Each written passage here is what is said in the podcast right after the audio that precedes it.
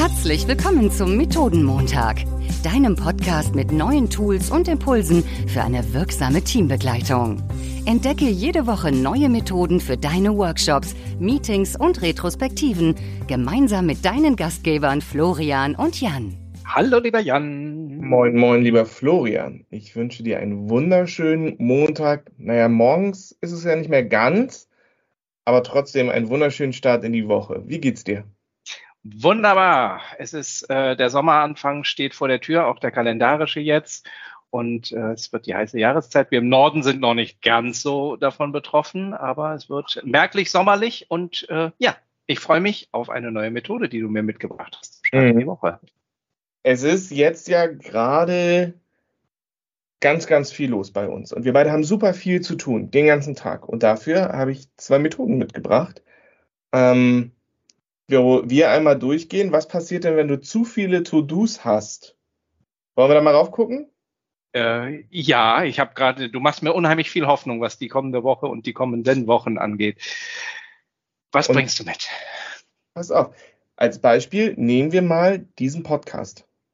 Weil der ist, äh, normalerweise wäre der schon seit elf Stunden oder fast zwölf Stunden live. Und würde jetzt nicht erst mittags rauskommen weil wir haben einfach zu viel zu tun gehabt. Und wie kommt man zu solchen Entscheidungen? Zum einen hilft es ja immer, wenn ich mir erstmal alle meine To-Dos aufschreibe. Also ich mache eine große Liste mit allen To-Dos, die ich für heute, morgen, übermorgen auf habe. Und ich weiß nicht, ob du das kennst. Das ist ja erstmal wie Luft holen. Ne? Also du hast alles und du siehst, oh Gott, ist das viel, aber zumindest hast du es mal aus deinem Kopf ausgespeichert. Es hilft ja. auch total, wenn du es nicht am Rechner machst oder nicht an deinem Schreibtisch, sondern erstmal alles aufschreiben. Und dann hast du diesen großen, großen Klumpatsch da liegen von Sachen, die du eigentlich alle machen musst. Und dann habe ich dir eine Regel mitgebracht, die ich ganz schön finde, nämlich die Wenn-Dann-Regel. Die Wenn-Dann. Klingt simpel. Ich bin ja, gespannt. Genau, die kommt aus der Verhaltenstherapie und die funktioniert ganz einfach, nämlich wenn ich das nicht mache, was passiert denn dann? Also sich erstmal die Konsequenz, weil wenn ich ganz, ganz viele To-Dos habe, verliere ich ja den Überblick. Und ich gehe jetzt nicht daran und fange an zu sagen, das ist wichtig und das ist wichtig und was ist richtig, sondern ich gehe erstmal dadurch, wenn ich das nicht mache, was passiert denn dann?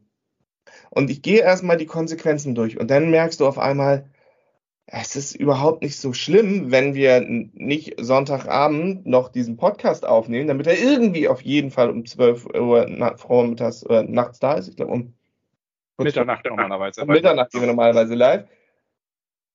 Keiner wird heute Morgen weinend aufgestanden sein, weil dieser Podcast nicht live gewesen ist.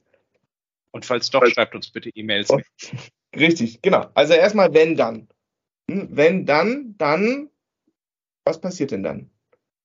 Und damit kriegst du erstmal eine Priorität in deine ganzen To-Dos rein, sich wirklich zu fragen, was passiert denn, wenn ich das nicht mache?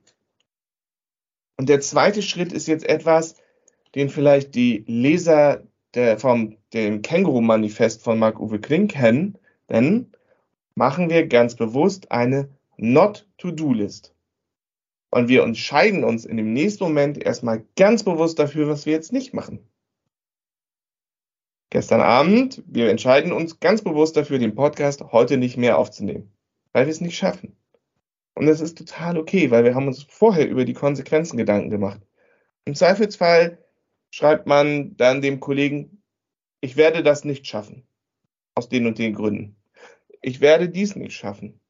Ganz transparent sein darüber, was man alles nicht macht. Also wo auf meiner Prioritätenliste sind die Sachen, die konsequenzenlos streichen kann oder wo die Konsequenzen niemandem wehtun. Und dann sagen, und die schiebe ich auf meine Not-To-Do-Liste. Und ich sage dir so, das Gefühl von so einer Not-To-Do-Liste ist wirklich befreiend, wenn man darauf guckt und sagt, das sind meine Sachen, die ich, auf die ich mich einfach nicht konzentriere. Die werde ich einfach nicht machen. Ganz bewusst.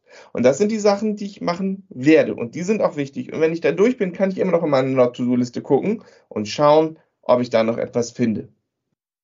Und so habe ich in den letzten Tagen und Wochen tatsächlich auch gearbeitet. Ich habe mir ganz bewusst eine Not-To-Do-Liste aufgeschrieben.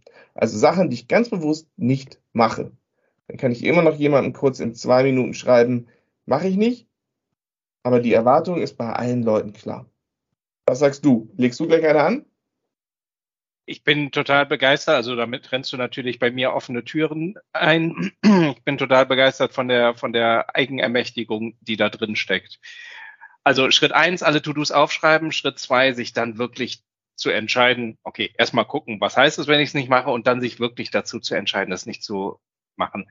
Und das tangiert einen anderen Punkt, den ich auch immer so wichtig finde, nämlich, dass es das Wort müssen gar nicht gibt. Also das Wort gibt's schon, aber wir sagen viel zu häufig, wir müssen das und das machen. Nee, wir müssen es nicht. Es gibt zwei Dinge, die wir müssen. Das eine ist auf die Toilette, das andere ist sterben. Alles andere ist wirklich was, wo wir uns entscheiden, es zu tun. Du hast gerade eben so schön gesagt, das und das mache ich nicht und das werde ich machen, nicht das muss ich machen. Ähm, Finde ich auch sehr schöne Punkte für die, für die Eigenermächtigung. Not-to-do-Liste. Ja, entscheide ich mich dafür oder dagegen? Ich ähm, weiß es noch nicht. Ich bin, ich hadere, also ich bin begeistert davon.